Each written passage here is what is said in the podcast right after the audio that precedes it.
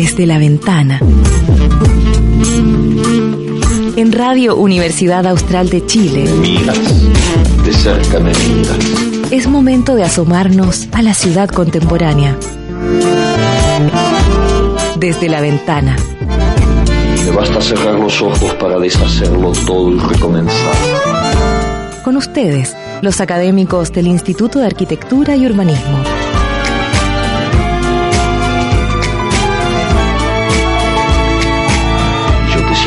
Temblar contra mí, como una luna en el agua. Hola, acá estamos de vuelta en Desde la Ventana, el programa radial del Instituto de Arquitectura y Urbanismo. Y hoy día me acompaña un gran número de invitados. Estamos con eh, unas personas que yo quería traer hace un buen rato, en realidad. Así que eh, los voy a presentar de a poco. Como son un grupo grande, vamos a tener que ir como en fila. Pero estamos con María José Becker, que es vicepresidenta del Centro de Estudiantes de Arquitectura. Hola, ¿cómo Hola a estás? todos. Bienvenida. Gracias. Con Tomás Briceño y Isidoro Sáez, que son representantes del Círculo de Construcción eh, Masculina. Sí. Hola, yo soy Tomás. Buenas tardes, Isidoro, un gusto estar acá. Qué rico que estén aquí. Y Marjorie Delgado y Megume Mati, que son coordinadores del Círculo de Mujeres. ¿Qué tal? Eh, hola, muy agradecidos por la oportunidad de visibilizar lo que sucedió, en verdad. Sí, porque ha sido un proceso bastante largo, ¿cierto? ¿Cuándo empezamos con todas las acciones? Bueno, la movilización estudiantil de la UACH como universitaria inició el 17 de abril con Ya. la toma del edificio de Lesar Huerta que corresponde a la facultad del CITFIL, la Facultad de Filosofía y Humanidades.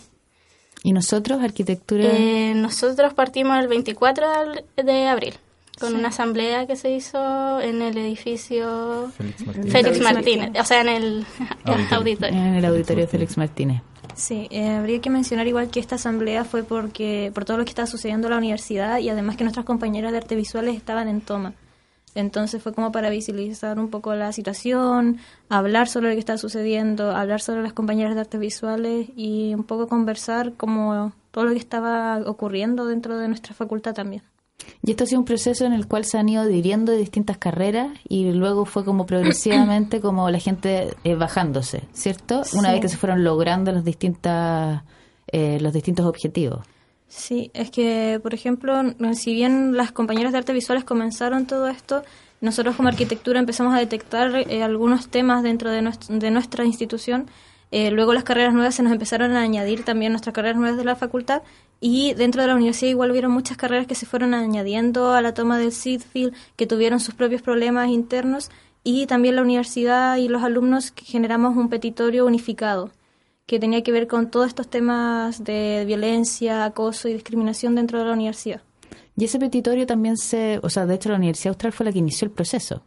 Como los que dimos la patada de inicio. Sí. Y pusieron ustedes un tema sobre la mesa que era algo que era efectivamente un pendiente a nivel generacional y a nivel institucional, a nivel nacional en realidad, que era eh, conversar sobre la violencia y discriminación de género y, y ustedes lo hicieron a partir de nuestra casa, de la Escuela de Arquitectura. Y esto eh, lo hicieron en un principio a través de un paro y después de una toma. ¿Por qué no nos cuentan un poco para la gente que no estuvo ahí? Porque yo soy profesora y entonces yo sé más o menos lo que pasó, pero contémosle la historia del proceso. Eh, bueno, entendiendo que partimos apoyando más que sumando nuestras eh, peticiones, Sí. eh, partimos con un paro, como para sumarnos. Es, es que era eso, como sumarnos a lo que estaba pasando, a la contingencia, saber que en verdad los casos de acoso, violencia y discriminación se pueden dar dentro de toda la comunidad eh, estudiantil, entonces eh, ser como inherente a esto era restarnos y, y como perder la oportunidad de participar en cosas que fueron súper nutritivas a largo plazo.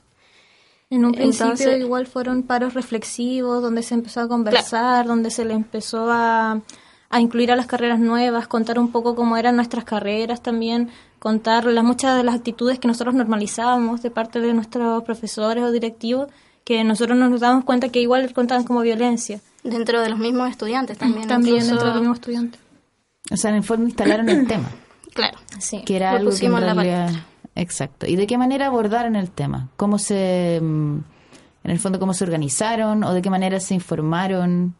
¿Qué, to- qué decisiones tomaron a nivel como de grupos, digamos? Bueno, durante esta etapa de paro se fueron dando distintas actividades, eh, entre esas mesas de trabajo, eh, se conformaron los círculos de hombres y los círculos, o sea, círculos de construcción y círculos de mujeres, entendiendo que la instancia de los círculos de mujeres eh, era para contar entre nosotras, tener un, una- un espacio de confianza eh, para, claro, contar lo que estaba pasando, lo que nos pasaba, eh, cosas que normalizábamos, que en realidad nunca fueron normales, entenderlo, saberlo, eh, visibilizarlo.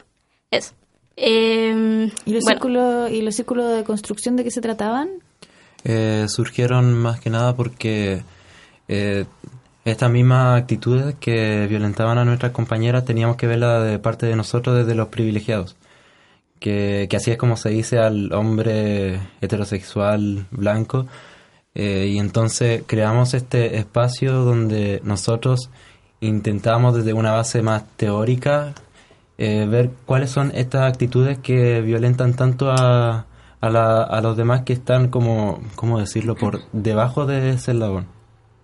Entonces ahí eh, hicimos este grupo aparte, eh, pero pro feminista, entendiendo de que el- el- la lucha feminista también es una lucha que, que, que involucra a varios sectores de la sociedad, sectores donde nosotros nos, no estamos, no es nuestra lucha, pero sí que la- nosotros apoyamos que, que apoyamos esta lucha. Entonces, en el fondo era una especie como de... mm, A ver, era- apareció la necesidad de ver un tema que necesitaba o reclamaba un cambio cultural dentro de, de nuestra comunidad, ¿cierto? Y igual eh, sería bueno mencionar que no es como que este grupo de, de hombres eh, sea como cumpliendo el rol del hombre de apoyar a la mujer. Es totalmente lo contrario, es comprender la situación de la mujer, comprender como un poco la situación que estaban enfrentando nuestras compañeras, entender los privilegios que tenían como hombres y darse cuenta de, de eso y cómo poder mejorar igual nuestra convivencia entre compañeros. Porque siempre hubo mucha disposición de parte de ellos de aprender del, del movimiento feminista también. Pues voy a ser, o sea, voy a ser el abogado del diablo en esta instancia, pero en realidad una de las cosas que se les criticó es que estaban actuando desde una perspectiva súper dicotómica, ¿cierto? Hombre-mujer, que era algo que efectivamente no dejaba poros a otras alternativas, cuando se supone que era un paso hacia la diversidad, la inclusión, hacia Sí. la apertura. Hablando, hablando un poco de eso, el círculo es abierto a una, en un espacio de libre participación donde cualquier persona que se sienta identificado con, con la masculinidad o con ser hombre puede ir. Hemos tenido hasta transexuales dentro de los círculos. Claro, el círculo en realidad acoge eh, no solo a la masculinidad, sino que a las disidencias sexuales que se quieran integrar al, a la discusión y al debate sobre la, la temática de género. Entendiendo Porque también en realidad- que, que, como decían mis compañeras, el círculo de mujeres es un espacio seguro para ellas donde pueden contar sus experiencias, pero nosotros eh, entablamos discusiones teóricas y con fuentes bibliográficas. Ah, o sea, se dedicaron a estudiar para poder tratar Sí. de entender qué es lo que significaba esta masculinidad, cómo, sí. cómo era ser hombre ahora en estas nuevas redes, en estas, con estas nuevas reglas en el fondo, y Claro. qué es lo que es ser mujer. Es que parte de todo este movimiento fue entender de que nosotras, eh, como mujeres, estábamos siendo eh, como suplayadas por los hombres. Entonces, el, no se podía en, un primer, en una primera instancia como acoger a todos en una misma sala, por, por darlo, por dar ejemplo, y empezar a hablar de todo lo que nos estaba pasando, todo lo que sentíamos nosotras como mujeres, porque los hombres en este caso quizás no lo, ten- lo tenían tan normalizado que no se podían dar cuenta o lo trataban como algo tan cotidiano que, que lo que, minimizaban. claro. sí. Entonces, primero se parte de diferentes bases para después lograr como un círculo quizás eh, unido, unificado, Mixto. donde, claro, eh, entre todas las disidencias sexuales, eh, hombre, mujer, lo- como tú te quieras identificar al, al fin y al cabo. Igual dentro de esta movilización, debido al todo largo plazo que sucedió, eh, estos círculos ya han tenido instancias en donde han trabajado juntos. O sea, Así partieron que- separándose como sí. para entenderse y definirse y instruirse, después volvieron a juntarse. Sí, exacto. Ya, y en esas instancias compartidas, ¿qué pasaba? Bueno, empezamos a hablar de temas muy generales que donde involucraban a los dos, como por ejemplo el pololeo o eh, la situación de compañeros en el aula de clases, etcétera, como violencias o micromachismos que sucedían de repente. Hicimos listas de cosas que se iban diciendo que los compañeros no sabían que eran como ofensivos para nosotras y también como nosotras podíamos ofenderlos a ellos, que igual puede ser para, para ambos lados. Y después igual eh, empezamos a conversar sobre el tema de los profesores y funcionarios, de cómo nosotros podemos ser violentos con ellos y cómo ellos pueden ser violentos con nosotros. Fue todo para todas partes, siempre muy horizontal. Lo tratamos de llevar este movimiento siempre muy horizontalmente. Sí, pero así como hablando con sin pelos en la lengua, hubo momentos en los cuales estas instancias de cruce, ya no solo entre ustedes, sino que cuando nos mezclamos con los profesores, hubo instancias de roce que fueron muy cercanas a la violencia, comentarios así como muy duros. Hubo profesores que se sintieron profundamente ofendidos por cosas Sí. que dijeron los alumnos. O sea, yo creo que el, el proceso que hicieron ustedes, estando metidos durante estos meses en el fondo, fue conocer cuáles habían sido las maneras en las que todos habían estado transgrediendo los Sí. límites de los otros, porque incluso yo les reconocí a ustedes hace algunos días o semanas atrás que, que yo, como soy más vieja que ustedes, yo soy más machista. O sea, es, es por desgracia, el contexto te va formando y los, no solo los hombres generan machismo, sino que las mujeres también. Sí. Y hacer esa reflexión y visibilizarlo es algo que ustedes han hecho progresivamente. Y que ahora nos toca hacer como comunidad todos juntos. Porque nos por- claro, nos toca conversarlo con... O sea, nosotros entre los profesores lo hemos hablado. Ustedes han levantado una cantidad de discusión que nos habría parecido si es que ustedes no se movilizan. Pero ahora tenemos que volver a reparar. Exacto, es que de hecho a eso apunta todo este movimiento de parte de nuestra Facultad de Artes Integrada, que si bien repasamos nuestro petitorio, en un principio fue como para actuar rápido, porque ahí están sucediendo cosas que no deberían estar sucediendo, pero después empezamos en, una, en un proceso de arreglarlo, de reconstruir nuestra facultad, de reconstruir las relaciones que sucedían dentro de nosotros, y ahora retomando las clases igual estamos en, en un plan de, de distintas acciones que van a servir para retomar la confianza también, como un tipo casi de sesión terapéutica para toda la facultad, para volver a confiar entre nosotros mismos, entre profesores, funcionarios y, y alumnos. Así que siempre este, este movimiento apuntó a mejorarlo, no solo a sancionar, sino que a mejorar la situación. Claro, Claro. porque... Básicamente es no apuntar con el dedo, Sí. sino que cómo remediamos esta situación, cómo, cómo logramos llegar al, al otro nivel. Claro, porque, o sea, si es que ustedes, lo- va, va a llegar un día en que ustedes van a ser igual de viejos que yo y se van a topar que con sus hijos o, su, o los hijos de sus amigos van a decirles cosas como, ¿cómo puede ser que? Y te vas a sorprender, porque en realidad es un tema generacional y la realidad se... se mm, o sea, hay peleas generacionales, hay luchas generacionales. Ustedes llevaron a cabo la que les correspondía a ustedes y es su trabajo ahora mantener todos los logros que han alcanzado, digamos. Pero va a, haber un momen- va a llegar un momento en que van a quedar obsoletos. Y cuando te toca eso, te lo digo desde el otro lado, es súper difícil. Es súper difícil actualizarte y ponerte en el lugar, o sea, para un académico que tiene como la capacidad como de, de intelectualizar las cosas, inclusive para él es difícil generar los cambios. Entonces es algo que vamos a tener que trabajar en conjunto en el fondo.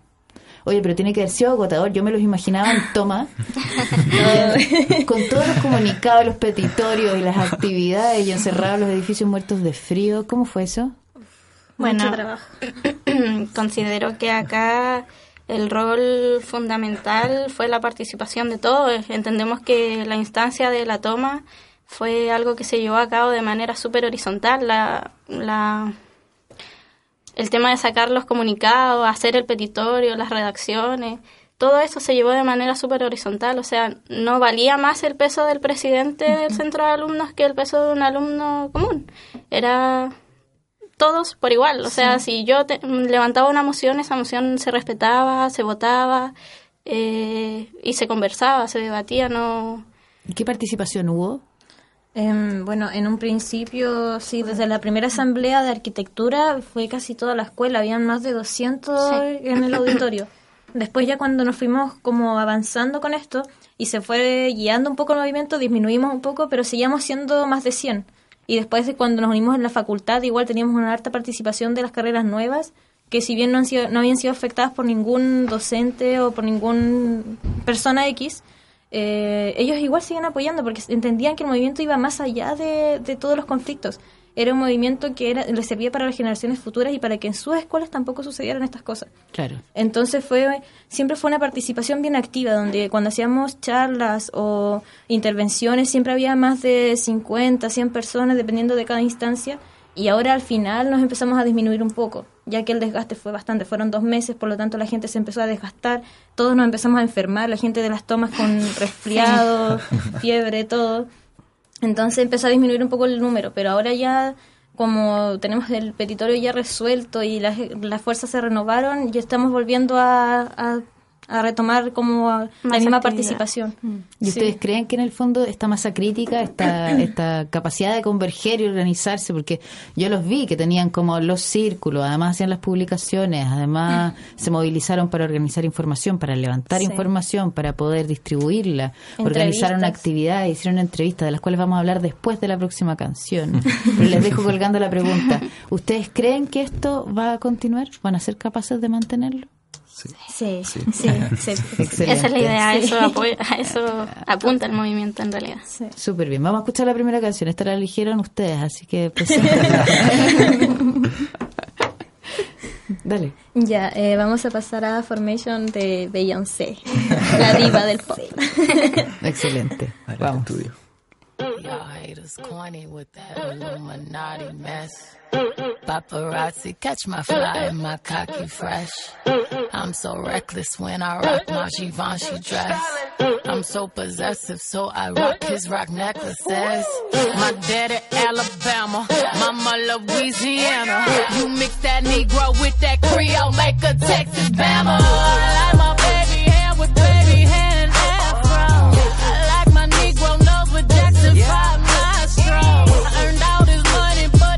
with Jackson 5 nostrils. I all got hot sauce in my bag, swag. I see it, I want it. I stunt yellow, want it. I dream it, I work hard, I grind till I own it. I twirl on them haters, albino alligators. El Camino with the CeeLo, sipping Cuervo and. Sometimes I go out, I go out, I go hard, I go hard. Get what's mine, star, I'm a star, cause I slay, I slay, I slay, I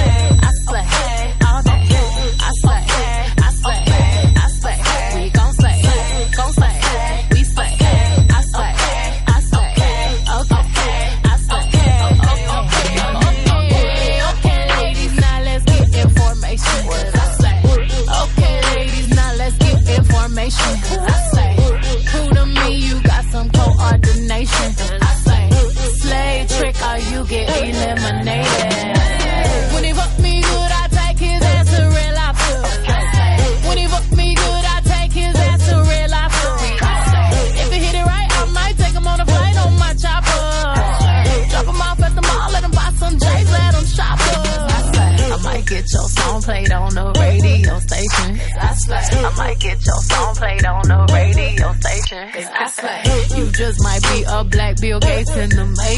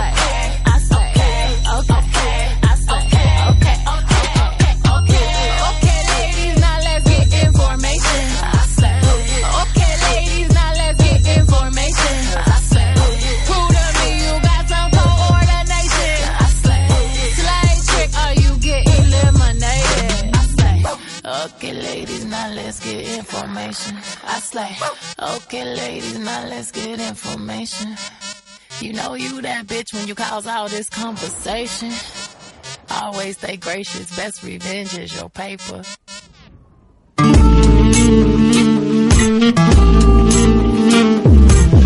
Estamos escuchando Miras de cerca me mira. Desde la ventana. Cada vez más de cerca. En Radio Universidad Austral de Chile. Yo te siento temblar contra mí como una luna en el agua. Hola, acá estamos de vuelta en Desde la Ventana, el programa radial del Instituto de Arquitectura y Urbanismo, y estamos con eh, los estudiantes de arquitectura representantes del Círculo de Mujeres, representantes del Círculo de Construcción Masculina y representantes del Centro de Alumnos. Y no voy a decir los nombres porque son cinco, así que van a tener que confiar en mí que son ellos. Y estábamos discutiendo en la pausa mientras escuchábamos la canción que está buenísima, gracias.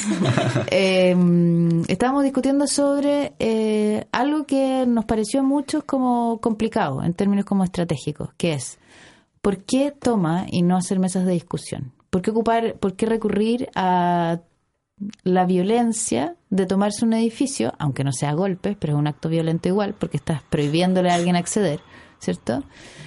Porque eso es una herramienta que un movimiento como el de ustedes decide usar. Porque yo sé que históricamente es algo que sí se ha usado, digamos, pero existen múltiples otras. ¿No les parece que es violento? Eh, bueno, lo que comentaba yo en realidad en la pausa es que igual me parece como... Ya, en la pausa usé irrisorio, pero quizás también es desinformado eh, comparar eh, la violencia de género que se ha llevado históricamente con una toma que se dio por una instancia última. Esta fue una decisión quizá un poco de desilusión con la facultad, con decanatura. Eh, por parte de los alumnos fue una moción que se levantó en una asamblea eh, y que se apoyó porque de verdad sentíamos que estaban siendo súper injustos con nosotros, con nuestro tiempo. Nosotros estábamos llevando a cabo actividades, una, infinidad de actividades y mm, que se estuvieran tomando como el petitorio o las respuestas del petitorio de una manera tan ligera, eh, creo que fue súper decepcionante, súper agotador. ¿Y cómo leyeron esa ligereza? ¿Por qué les dio la impresión de que eran ligeras las respuestas? Primero era como una poca sensibilidad y empatía a las situaciones. Estábamos pidiendo de verdad algo que era justo, ya que habían víctimas por cosas muy específicas que víctimas que todavía no recibían asistencia psicológica, que todavía no recibían apoyo, que todavía tenían miedo de hablar, porque de verdad que no sentían que la universidad y su facultad los estaba apoyando. Entonces, eh, fueron muy poco sensibles la respuesta, todo el tiempo fue que es que esto no se puede, que esto no se puede, y siempre nosotros teniendo que proponer, pero ellos siempre diciendo que esto no, porque esto, y entendíamos los términos legales, porque lo, legal hay que, hay que respetarlo y lo respetamos, pero nunca encontramos como la sensibilidad de las respuestas, eh, siempre eran muy vagas, es que les vamos a preguntar a esta persona o esto otro, pero nunca llegan concretas. Y siendo que nosotros dábamos un plazo bastante em, óptimo para recibir estas respuestas. Nosotros teníamos bastante tiempo trabajando en la redacción de un petitorio, les dimos el mismo tiempo para redactar las respuestas de petitorio. ¿No eran de 24 horas? Eh, después para respuestas pequeñas. Ah, ya. Porque estos fueron como dos meses de esas de trabajo. Ya. Entonces al principio fue de harto tiempo, después cuando eran cosas muy específicas que vayan quedando fueron de 24 horas, porque eran situaciones muy puntuales que eran muy breves así. Entonces, em, además que en las mesas negociadoras hubo una mesa en que en realidad fue como una reunión que realmente fue muy decepcionante para nosotros, eh, fue hiriente, fue agotador y esa situación igual molestó bastante a nuestra comunidad, cómo, cómo estaban llevando a cabo los directivos este movimiento. Como que no había un respeto, no, no sé explicarlo. Y tampoco si, sí. claro, si nacían como emociones de levantar mesas de trabajo con parte de directivos, de decanatura, con los mismos estudiantes, no llegaban a nosotros, o sea, no, no, no habían propuestas formales que indicaran que ellos querían hacer tales cosas. Entonces las mesas de discusión que se daban eran las mesas negociadoras donde iba gente que nosotros mismos elegíamos para que fueran, donde llevaban la información que se redactaba en la asamblea y posteriormente también se revisaba en las contrarrespuestas. Entonces no, no habían canales de información con ellos directamente, no veíamos el interés de participación. Eso fue. Y otra, eh, relacionado con lo que tú decías, y disculpe que se lo diga, eh, pasó que nosotros, después de un periodo de tres semanas, decidimos hacer claustros con funcionarios y profesores para informarles sobre la situación. Y al tener este claustro, lo que nos dijeron es que ellos no tenían información de nada, que no sabían de nada. Y eso fue como demasiado hiriente para nosotros porque llevamos no sé cuánto, como tres semanas de movilización y nosotros nos tuvimos que acercar a ustedes para informarles cuando ustedes tenían que demostrar ese interés desde el principio. Entonces, eso, ese tipo de, de tratos no, nos empezaba a demostrar que realmente no estaban tomándole el peso a la situación. Como misma- porque si sus alumnos estaban en toma, no... Sí, sí, dale, por supuesto. Eh, la misma violencia que pudo haber generado la toma, las tomas de la escuela, nosotros ya la sentíamos de antes con todas las reuniones que nosotros hacíamos. Sí, yo, a ver, em, te voy a contar el cuento desde la perspectiva de, de la institución, que no sé cómo llegué a estar en este lado de la discusión. Sí, me pasaron los años y de repente me tocó este. Eh, no fue liviano, o sea, yo, yo creo que hubo un tema de interpretación, ¿ah? porque yo vi, por ejemplo, al al, al grupo que conforma el grupo el equipo del decanato estaban verdes, o sea, bajaron de peso, se andaban con ojera y estaban tratando de entender cómo contestarlo, porque claro, el gran peso que tiene eh, la universidad es que tiene que contestar desde desde la ley. ¿cachai? Entonces tienen que, como que, se tiene que de alguna manera eh, desvincular la respuesta de cualquier percepción emocional. Primer tema, yo creo que eso es, no fue que no le hubiesen dedicado tiempo, yo creo que en este minuto eh, Eric Arensen y la secretaria de estudios y otra gente se sacaron realmente las pestañas tratando de hacer que el proceso fluyera. Y lo otro es que ustedes desconocen una gran realidad de las universidades, que ustedes como alumnos son una, una unidad, tienen una comunidad mucho más conformada que la de los académicos. O sea, en términos generales en la universidad, digamos, el, el Instituto de Arquitectura y Urbanismo, los profesores somos bastante unidos, nos conocemos, somos amigos y todo, y podemos Sí, nos conversar. consta. Somos, andamos, somos una patota, para bien o para mal, Claro. porque te miré la cara. Eh, pero, sí, pero no somos como ustedes, de que en realidad tengamos la capacidad de organizarnos. eh, eh, eh, lo estoy diciendo como mea culpa. O sea, no es que nosotros digamos, oye, juntémonos a tener una mesa de discusión y que existan como la, eh, la, la carrera académica es una carrera en la que a lo mejor esto es una opinión y a lo mejor los profesores que me escuchan me están diciendo, no, que no lo diga. Pero la, la carrera académica es un camino relativamente solitario en el cual uno tiene que hacer miles de millones de cosas, tus proyectos personales, tus publicaciones, tus clases, además tenés familias, hijos, autos, deudas, en fin, miles de cosas como problemas como que ustedes también tienen, digamos, pero que, que hacen que nuestras vidas hagan eh, somos como una, mm, una especie como de, de miles de tallerines que viajan juntos, pero que no están así como trenzados entre uno y los otros. Y nos tomó más tiempo darnos cuenta de que teníamos que empezar a tomar decisiones en conjunto. Porque pensamos que la cúpula mayor iba a ser capaz como de, de resolver el problema y que nosotros nos poníamos a distanciar y que nos iban a dar los resultados, pero que hayamos tenido la conciencia de que somos una comunidad y que tenemos que empezar a como a teníamos las discusiones igual. Yo en mi casa, eh, yo estoy en pareja con un profesor de la universidad y hemos estado hablando de discriminación, género y violencia de los últimos meses y ya eh, me agarran para el deseo, digamos. Como que no se atreven ni, ni a dejar un plato sucio porque me, me empiezan a decir que cualquier cosa. Entonces, ha sido algo que nos ha costado más por un tema generacional. O sea, honestamente, y también porque no somos una comunidad que está tan bien conformada como la que ustedes creen. Ustedes nos ven como la planta docente, como si fuéramos todos los mismos uniformados porque nos ven en el mismo espacio. Pero es súper distinta la experiencia desde el estudiante que desde el profesor. Entonces fueron más lentos, pero no fue... Bueno, esto es... es- estamos haciendo una especie de programa de reparación, ¿ah? pero, no fue que no estuviésemos prestando atención, es que nos demoramos más en entender. Que quizá igual para eso sirvió esta eh, presión extra que toma eh, que es la toma. Es que a mí me parece... Ah, ya, perdona, sigue, dale. No, es que, por ejemplo, relacionando con lo que dice la, la Mayo, es que si bien un paro, fue en principio un paro para detener las clases para organizarnos más que nada como Sí, alumnos. po.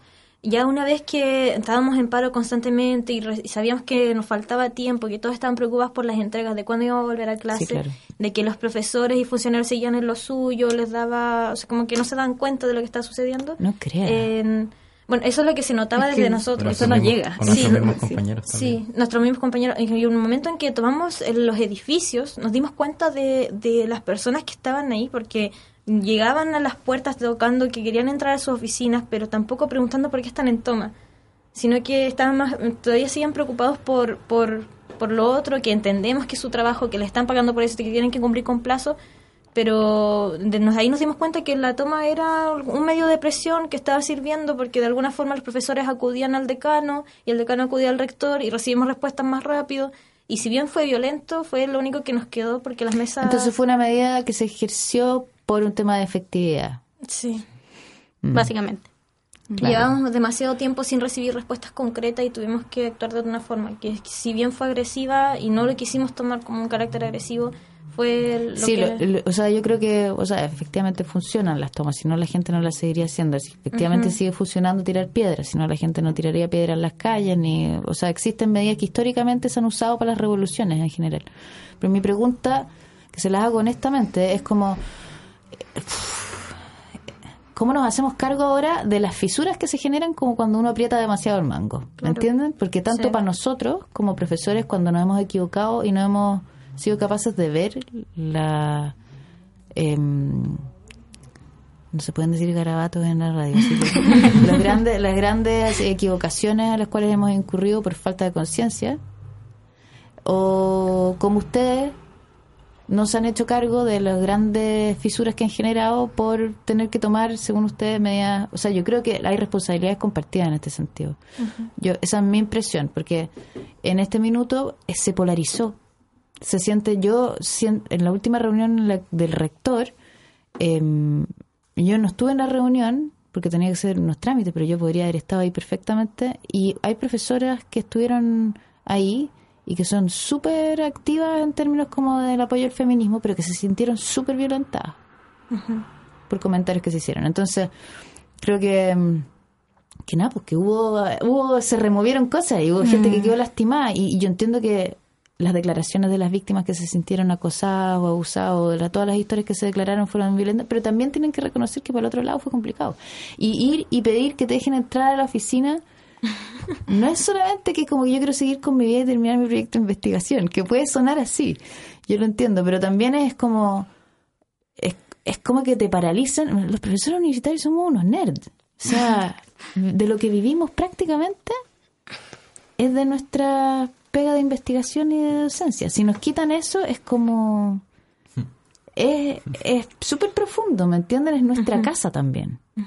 Entonces, eso, solamente eso. Yo, no sé, me, me creo que como que deberíamos conversarlo en el fondo, a Es nivel que de la escuela de sí. arquitectura. Lo bueno es que nosotros en general hemos funcionado bien como escuela de arquitectura. Yo creo que tenemos futuro, digamos. Yo creo que eso, y como para redimir mi, mi comentario de que me consta de que son como un grupo bastante unificado dentro Sí. de la facultad, eh, no lo decía como me consta en mala, o sea, lo decía como, como que de verdad cuando tuvimos el claustro, que fue yo siento que una de las cosas más nutritivas que pudimos haber hecho con los profes, eh, durante esta movilización eh, hicieron de verdad sentir que, que no estábamos como remando para lados distintos, sino que todos apuntábamos a lo mismo y todos queríamos como de verdad eh, replantear las bases de la escuela, lo que está pasando, por qué somos así o cómo lo podemos cambiar. Entonces, a todo esto estábamos apuntando y a todo esto queremos seguir apuntando. Y claro, esto de eh, generar los roces con el tema de la toma, eh, creo que vamos a estar súper abiertos a seguir haciendo actividades y la semana que tenemos como de Marcha Blanca, usarla en de verdad como conversar eh, más directamente, más como, no sé si lo puedo decir como... más de tú a tú, entender que es una relación humana lo que tenemos en la escuela, que más allá de que usted sea profe y yo alumna, eh, somos dos personas que tenemos que convivir, o sea, claro, en la toma todos perdimos, todos perdimos tiempo, todos entendemos que ustedes ya son nerds, nosotros también, para nosotros también era la pérdida de clase y entender que esto también nos va a costar como la pérdida del conocimiento y no sé, una infinidad de cosas más, el agotamiento eh, emocional que hubo detrás de todo esto, pues, porque mm, leer como los testimonios de las víctimas igual era como chuta, que ¿Qué pasó? ¿qué pasó? ¿Qué estamos haciendo mal? ¿De verdad esto ocurre acá? tiempo. Yo escogí esta escuela porque, no sé, tenía un sello importante, que, no sé, la investigación, que... Respeto a... Claro, todo, todo, todo. Todo lo que uno eligió cuando entró a la carrera, todos nos replanteamos el por qué estaban sucediendo estas cosas. Cuando, Entonces- cuando leímos lo de artes visuales igual, que fue desde el 2011. fue Claro, saber, saber que había un caso desde el 2011 que todavía no se zanjaba, o sea, de verdad que es como un agotamiento emocional súper grande. La movilización comprendió como distintos factores y la creación como de actividades que vayan en pro de mejorar todo lo que pasó y de redimir si se sintieron como violentados con el tema de la toma, de redimir eso.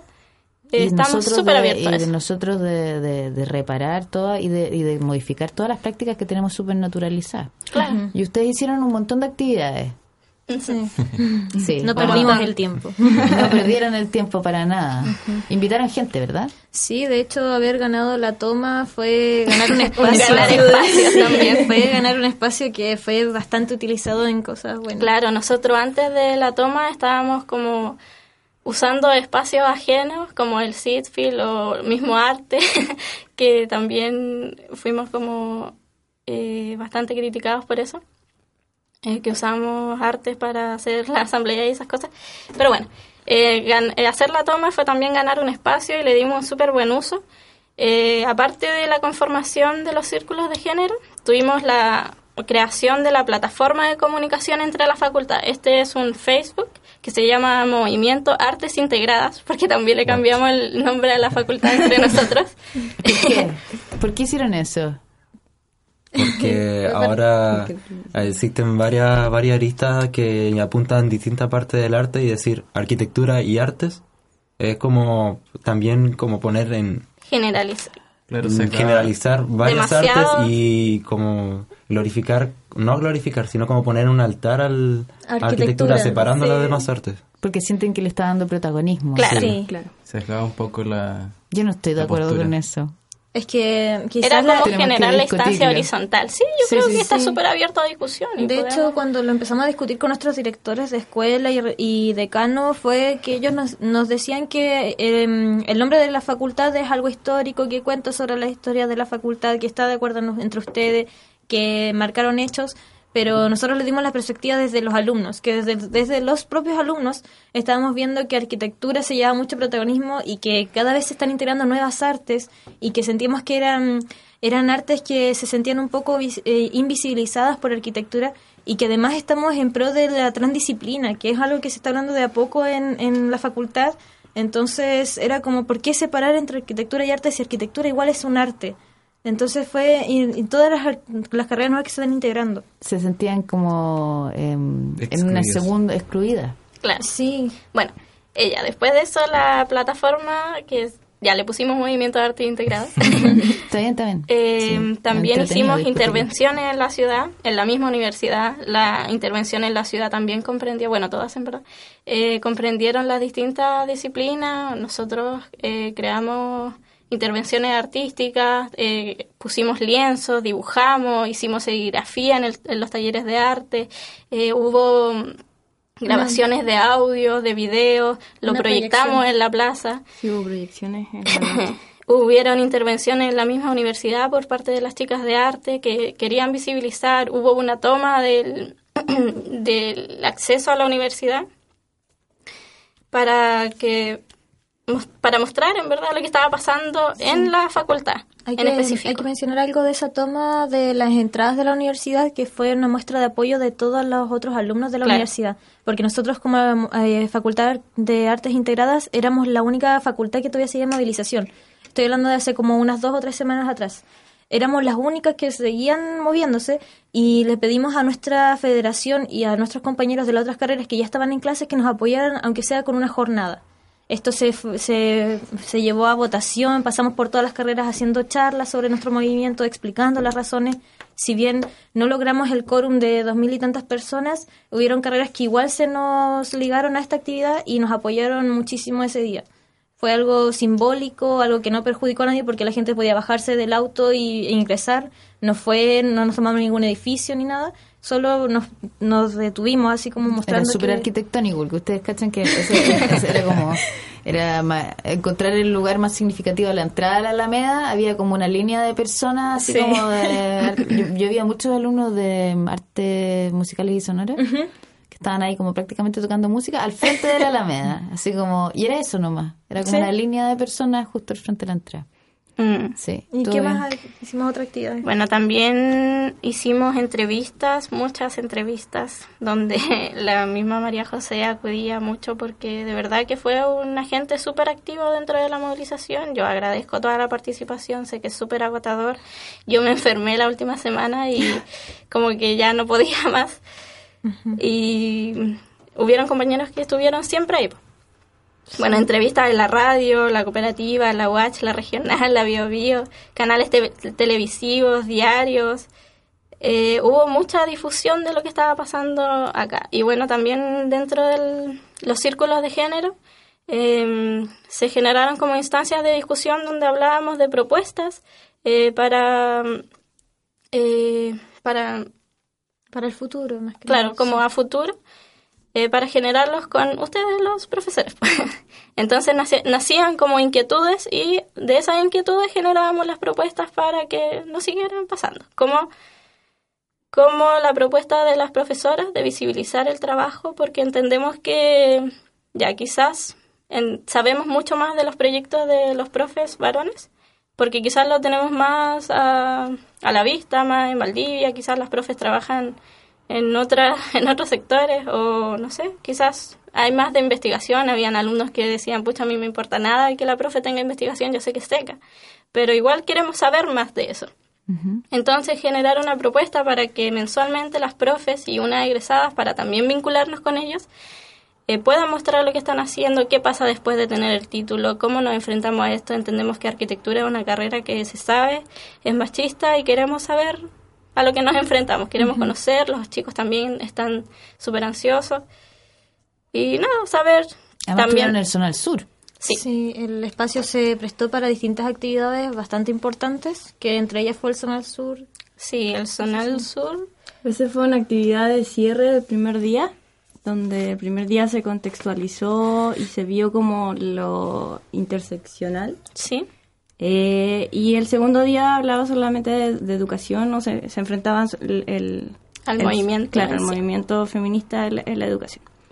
Y el primer día terminó en nuestra facultad, donde, donde eh, se prestó el espacio del auditorio para que se hicieran... eh, era más que nada para desestresarse de todo el día, que, que fue súper agotador, que todas las charlas generaban y eh, te cargaban de energías, pero que era súper agotadora. Entonces abrimos el espacio para que en la noche vayan, eh, hubo stand-up, Sí. eh, se leyó poesía, eh, hicieron karaoke las chicas. Y, Y eran se- solo mujeres. Sí, ese espacio fue solamente prestado para mujeres porque el zonal es para Solo mujeres. eh, una instancia de, de encuentro Claro. feminista. Era feminista. como armar una previa para el encuentro que se va a hacer a nivel nacional. Entonces... ¿Y cuántas personas vinieron? Ay, Aproximadamente. Eh, Bueno, al Zonal, como la participación del Zonal, Sí. eh, se invitó a chicas de las universidades, bueno, no solo de universidades, desde mm, Talca a Punta Arenas. Y teníamos muchas confirmadas, mucha gente, las chicas del Sitfield, la Cata, la Consu, eh, ayudaron, o sea, estuvieron, fueron muy pioneras en organizar todo, la DAE, eh, las mismas casas que estaban tomadas, las casas de estudios que estaban tomadas para prestar alojo a estas chicas que viajaron desde distintas partes y poder Ah. quedarse para los dos días.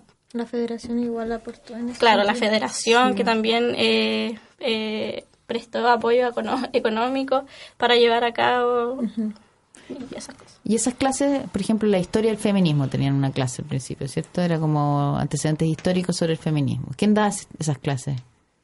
Habían distintas expositoras. eh, ¿Eran habían- profesoras? Habían ¿Eran- profesoras de acá y habrían, habían grupos eh, que venían del exterior, pero que tenían como un vínculo acá en Valdivia.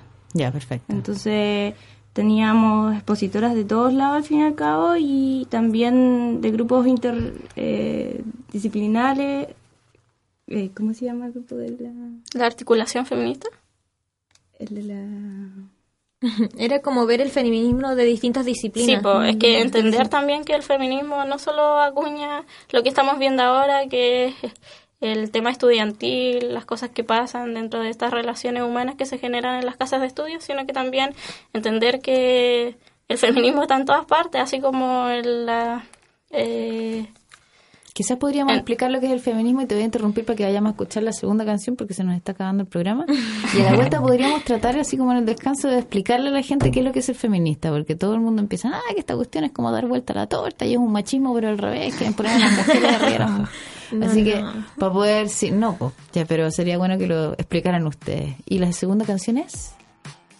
Tercera, no. Mujer. Mujer de Alex Advanter. Y ya la estamos escuchando. Disfruten.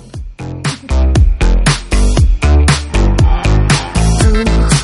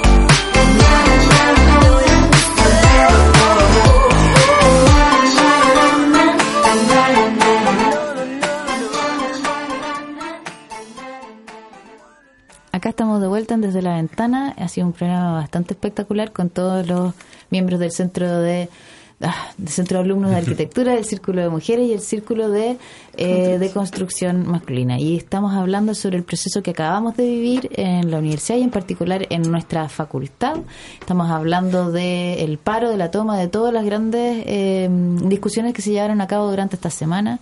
Y yo les dejé como pendiente que trataran de aclararle sobre todo a, a un par de amigos que ojalá nos estén escuchando qué es lo que es el feminismo, porque una vez que claro que no se trata de ciertas cosas que, que creen que es. Eh, bueno, eh, primero disculpa por, por ser yo quien habla y no una mujer.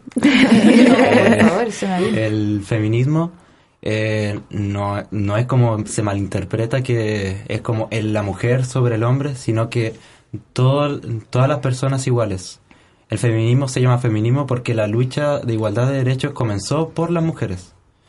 Eh, si hubiera comenzado por diferencias raciales se hubiera se hubiera llamado de otra forma pero fueron las mujeres las que dieron el primer paso en decir que eh, que los hombres tienen aún más derechos que todas las demás personas entonces vamos a luchar para que los derechos sean iguales entre todos y ahí el feminismo abarca eh, disidencias sexuales diferencias raciales. Y por eso el feminismo es un movimiento que, que es tan grande. Porque porque abarca a todas las personas que están por por como se se conoce históricamente bajo del hombre. Que, que se reconoce ya que son dere- que ya son diferencias bastante grandes como como era antes la educación era el trabajo el derecho a voto y entre muchas otras El derecho a propiedad, Sí. eh, las condiciones maritales, el- las libertades individuales en general. pero es feminismo más que nada porque comenzaron las mujeres. Eso hay que tenerlo bien en claro.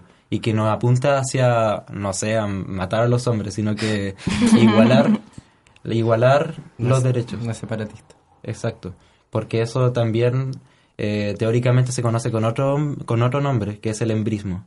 Que es como el- la otra parte del machismo. El machismo es el hombre sobre los demás y el embrismo es la mujer sobre los demás. Esto es feminismo. Tú decías, Megu, que esto se aplicaba en distintas áreas, que no era solamente como una cosa como teórica, sino que había como prácticas educacionales que estaban enfocadas al feminismo, prácticas profesionales que estaban enfocadas al feminismo. ¿De qué manera, por ejemplo, dame un ejemplo para que la gente entienda? ¿Cómo se puede pensar, por ejemplo, en ser un arquitecto feminista? Eh, Es difícil, te la tiré encima. Sí. No, pero, pero un ejemplo normal, por ejemplo, o cualquiera en realidad, no tiene por qué contestarme la Megu, pero si es que O sea, yo creo que apuntando también o alimentando lo que dijo Isidoro, eh, que lo explicó súper bien, es eso, es equidad, es yo lo entiendo súper, o sea, como una instancia súper de amor y de empatía, saber que entender que la violencia siempre ha estado enfocada en mayor medida hacia la mujer, eh, que se ha entendido a la mujer como un ser inferior dentro de la sociedad históricamente, es hacernos cargo de eso y entablar la discusión para que eso no siga pasando y seamos todos iguales como debe ser nomás. mm, a mí hay algo que- Y dentro de eso de, de entender como la arquitectura y la mujer, no sé, dentro de nuestra, nuestra labor, lo digo así como porque soy estudiante, es saber que quizá, no sé, en la misma práctica de docencia eh, estamos limitados a a, a dar ejemplos masculinos dentro de los referentes que tenemos en clase por el hecho de que quizás la mujer se integró mucho después al tema de la arquitectura porque no tenía derecho a participar. O también entender el espacio de la cocina como algo que se llevó históricamente a la mujer, es hacernos cargo de eso y cambiarlo, remediarlo y discutirlo y debatirlo. Como digo, yo entiendo el feminismo súper empático, de amor, de saber que la otra tiene otras trabas, otros problemas que no le no puedo coartar sus derechos y eso es como hazte cargo de lo que está pasando y déjate de pensar en ti. Tener, tener una mirada crítica. Sal de tu confort, o sea, no Ya, me están diciendo que se nos está acabando el tiempo. A pesar de que nos hicieron empezar tarde, yo voy a empezar a alegar. Pero me gustaría que hiciéramos súper rápido una lista de cuáles son los logros que hemos tenido a través de con esto. A ver, Ya, hemos ganado que los profesores hagan una capacitación con, pers- con perspectiva de género, que esto se va a empezar a aplicar. eh, usted no lo sabía, pero ya se van a haber capacitaciones para los docentes. Ya. También van a haber optativos eh, obligatorios para los estudiantes con perspectiva de género. También ganamos que mm, a todos los profesores, ya sean por honorarios o de planta, se le haga un- una encuesta de psicolaboral para evitar que vuelvan a suceder estos casos dentro de la facultad. También, bueno, ganamos el espacio de los círculos de hombres y de mujeres que se van a, que queremos proyectarlos a más futuro para que la nueva generación igual se integren a esto. También ganamos una mesa negociadora para cuando se acaben los casos, o sea, cuando salga la resolución de los casos, poder negociar las medidas de resguardo para todas las víctimas, que en este caso son cinco generaciones, Increíble, porque estamos hablando sabe. de todos. ¿Ya? Eh, estaba la mesa. Y además, eh, bueno, ganamos el derecho a participar em, en distintas instancias, como por ejemplo al momento de reevaluar el contrato de un profesor, que se tome en consideración la opinión del consejo de escuela, que en el consejo de escuela están los profesores, o sea, están los alumnos con los profesores. Eh, también ganamos la Secretaría de Género, que queremos hacerla testamental y facultativa, que es muy importante porque la Secretaría de Género se va a encargar de llevar los casos de denuncias, de acoso, de discriminación para que no vuelvan a suceder. Y ganamos distintos espacios donde no, no participaban estudiantes, donde no había perspectiva de género y nosotros nos estamos integrando a esos espacios. Así que se nos viene harto Y trabajo. además, o sea, se les viene un montón de trabajo, Sí. ¿cierto? Ganaron un montón de cosas y yo quiero decir que nosotros desde la perspectiva de, de los académicos ganamos la oportunidad de verlos a ustedes activándose y organizándose y haciendo cosas extraordinarias. Eh, ganamos la posibilidad de discutir sobre cosas que no habíamos discutido antes y hacernos preguntas respecto al lenguaje, al cuerpo, a los contenidos, a un montón de formatos y maneras que existen de transmitir distintos grados de violencia. Y también ganamos eh, el ser espectadores de una transición cultural que yo creo que de verdad va a ser significativa. Así que en ese sentido, Sí. gracias. Y disculpen por ser, que haberme quedado obsoleta y haré todo lo posible por seguir avanzando y entender cómo entienden ustedes el mundo. Gracias por haber venido, haber conversado con... Muchas gracias por la oportunidad. Nos vemos pronto. Gracias. Mañana. Nos vemos mañana, Aguilar. bueno, en fin.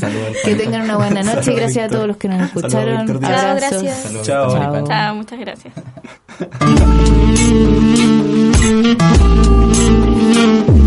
Muchas gracias por su atención. Miras, de cerca me miras, cada vez más de cerca. El próximo jueves nos volvemos a asomar desde la ventana. En Radio Universidad Austral de Chile. Yo te siento temblar contra mí, como una luna en el agua.